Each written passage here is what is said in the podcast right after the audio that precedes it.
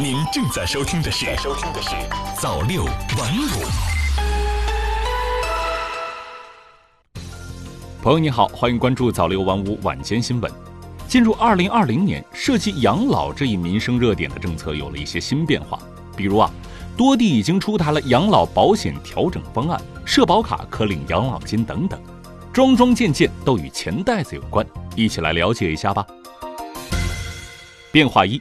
四省份已公布养老保险调整方案。据不完全统计啊，目前至少已经有重庆、天津、内蒙古、广东等四省份出台城乡居民基本养老保险调整方案，并于二零二零年一月一日正式实施。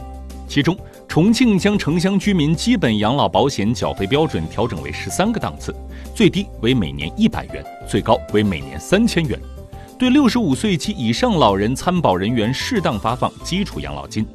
天津养老保险缴费档次一至五档标准不变，仍为六百元至一千八百元，档差三百元。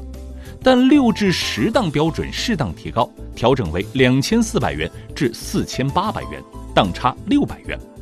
内蒙古将基本养老保险缴费上限由原来的三千元调整至七千元。调整后，个人缴费标准档次变为每年两百元至七千元，共十二个档次。另外，广东将个人缴费上限由原来的三千六百元调至四千八百元，调整后个人缴费标准档次变为每年一百八十元至四千八百元，九个档次。变化二：养老金可用社保卡领取。二零一九年十月下发的通知提出，二零二零年底实现养老保险业务全流程使用社保卡，推进社保卡在就业服务、农民工实名制管理和工资发放等领域应用。这意味着退休人员领取养老金的方式会发生变化。以前领取养老金一般是通过银行卡或者养老金存折，以后可以用社保卡领取，更加便捷。目前部分地区已发布相关政策。那么，社保卡如何领取养老金呢？据了解啊，社保卡内设金融账户和医疗保险账户，并实行分账管理。金融账户的资金管理和安全保障与银行借记卡完全相同。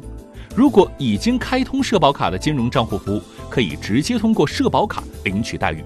如果没有开通社保卡金融账户服务，请携带相关证件到社保卡发卡银行服务网点办理金融账户激活业务。